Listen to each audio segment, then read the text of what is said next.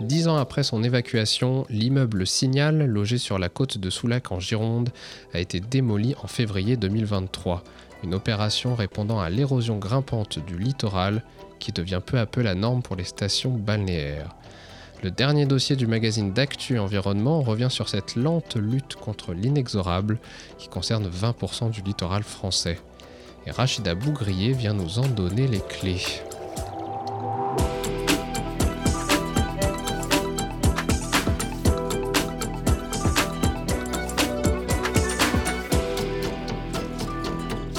Les clés de l'environnement, le podcast d'Actu Environnement. Bonjour Rachida. Bonjour Félix. Alors, l'année dernière, notre deuxième épisode de ce podcast parlait déjà du recul du trait de côte et des prémices de l'action de l'État euh, par rapport à ce, problème inexorable, comme je le présente, et notamment la création d'une liste de communes qui seraient touchées euh, par cette érosion du littoral. Euh, on en est où de cette liste? Est-ce qu'il y a eu des ajouts? Parce qu'il me semble qu'il n'y avait pas beaucoup de communes qui étaient concernées initialement. Depuis l'année dernière, les communes qui figuraient dans le précédent décret hein, de 2022, elles étaient au nombre de 126. Aujourd'hui, elles sont 242 communes qui se sont engagées à, préparer une stratégie d'adaptation de leur territoire. Elles font face à un risque accru d'érosion côtière, qui s'ajoute aussi à un risque de submersion marine qui, grandit aussi du fait de l'élévation du niveau de la mer qui s'accélère aussi avec le changement climatique. L'idée, l'intérêt pardon de ces communes-là de, figurer dans ce décret, c'est d'avoir un vrai accompagnement de l'État en s'engageant d'abord à élaborer une cartographie des risques à l'horizon de 30 ans et 100 ans, qui seront intégrés hein, dans leurs plans locaux d'urbanisme. Ces cartes, sont financées à hauteur de 80% hein, de l'État. Donc c'est un préalable aussi pour leur permettre aussi de bénéficier d'autres outils qui sont issus de la loi climat de 2021, comme le nouveau droit de préemption par exemple, hein, des collectivités locales euh, qui leur permettent d'acquérir euh, un bien qui serait très menacé, un bien en péril, et appliquer aussi une décote. Parmi les communes qui sont donc dans cette liste, est-ce qu'on a déjà des exemples d'élus qui bah, justement s'attaquent à ce problème-là? Il y a l'exemple de la ville de Lacano, hein, de Quiberville-sur-Mer, et aussi de Criel-sur-Mer. Donc euh, Gironde pour la première et puis euh, les deux autres euh, en Seine-Maritime. Seine-Maritime, tout à fait, Félix, qui se sont attaqués à ce sujet-là depuis plusieurs années. Par exemple, pour Lacano et Quiberville, et se sont lancés dans, dans des projets de délocalisation des biens menacés.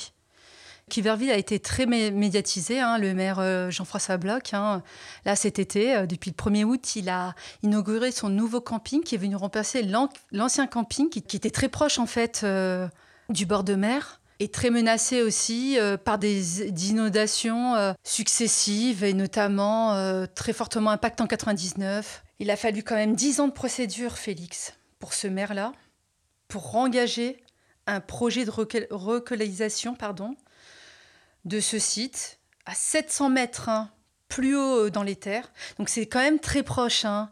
C'est-à-dire cet enjeu de relocalisation, on ne peut pas relocaliser, enfin délocaliser pardon, un bien comme ça.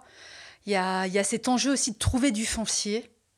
Et c'est un foncier qui doit être assez proche aussi euh, de l'ancien site. Il a fallu 8,6 euh, millions d'euros de budget financé à hauteur de 70% quand même des fonds européens. Donc c'est dire 10 ans et 8,6 millions d'euros pour, entre guillemets, un seul camping. C'est dire euh, la hauteur de la marche à franchir.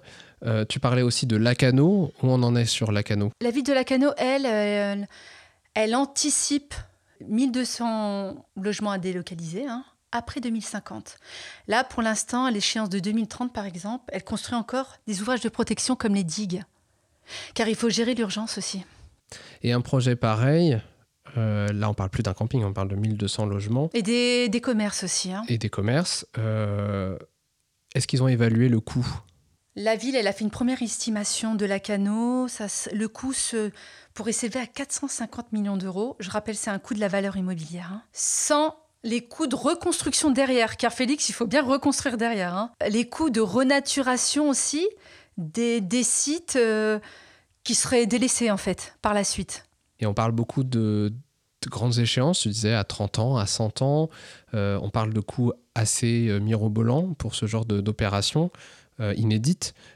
quid du rôle de l'État dans tout ça, finalement, un an après avoir entamé le sujet? Bah, En mars 2023, Félix il a été installé, enfin le gouvernement pardon, a installé le Comité national du trait de côte, qui est présidé par euh, Sophie Panonacle, députée euh, Renaissance de Gironde, hein. très engagée sur cette question hein, euh, des risques côtiers hein, depuis de plusieurs années. Oui, on en parlait, enfin Nadia nous en parlait déjà dans le précédent épisode, l'épisode 2. Tout à fait. Et donc ce comité, il réunit 56 membres. Ça peut être des experts, c'est des associations aussi de protection de l'environnement, des acteurs euh, euh, socio-économiques hein, qui sont directement concernés aussi. ils ont mené depuis, euh, depuis mars, en fait, une concertation. Et ils ont avancé pas mal sur leurs travaux. Là, ils doivent réviser la stratégie nationale de la gestion de trait de côte. La première a été initiée en 2012, révisée en 2017. Le gouvernement leur a donné un an pour réviser cette stratégie. Ils doivent trouver les financements pour les accompagner et mettre les moyens nécessaires pour euh, installer les aménagements pour faire face à ce risque euh, d'érosion. Ça sera inscrit, euh, Félix, dans le projet de loi de finances pour 2025. Sophie Panonacle, elle remet sur, sur, la table pardon, sa proposition hein, d'un financement qui relèverait de la solidarité nationale, c'est-à-dire qui reposerait sur une taxe additionnelle, enfin sur les droits de mutation pardon, immobilière.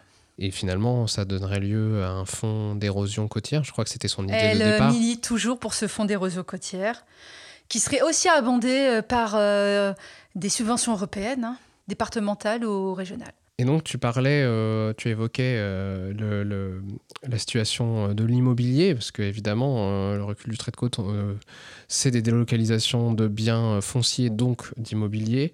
Euh, qu'en est-il dans les faits du marché immobilier et aussi de ses clients euh, par rapport à ce, risque majeur? Depuis le 1er janvier 2023 aussi, ce qui a changé, c'est que maintenant, dès l'annonce immobilière ou la visite du bien, le locataire ou, le futur locataire ou le futur propriétaire de ces biens situés en risque d'érosion côtière euh, ou de, submersion, hein, ils sont avertis de ce risque il est encore trop tôt tout de même, Félix, de mesurer l'effet de cette nouvelle, enfin, cette nouvelle, ce nouvel affichage dans les annonces hein, euh, de ces risques.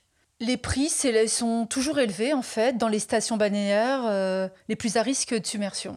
Les, acquéreurs de ces biens, des biens immobiliers euh, littoraux, en fait, ils sont toujours attirés par la mer, cette vue sur mer même en connaissant les risques de submersion et d'érosion côtière. Si je comprends bien, le plaisir en vaut euh, toujours le risque. Eh bien, ce risque, évidemment, on va le suivre sur Actu Environnement. Merci Rachida pour ce point d'étape. Quant à moi, je vous remercie de nous avoir écoutés et je vous dis à la prochaine. Mais d'ici là, n'oubliez pas de partager ce podcast et de le commenter sur les réseaux sociaux. Vous pouvez même, si vous le souhaitez, poser des questions à Rachida en utilisant le hashtag les clés podcast tout attaché. Et si vous souhaitez vous abonner à toutes nos actualités et recevoir notre magazine, vous pouvez profiter de 20% de réduction. Je répète, 20% de réduction avec le code les clés podcast sans accent tout attaché.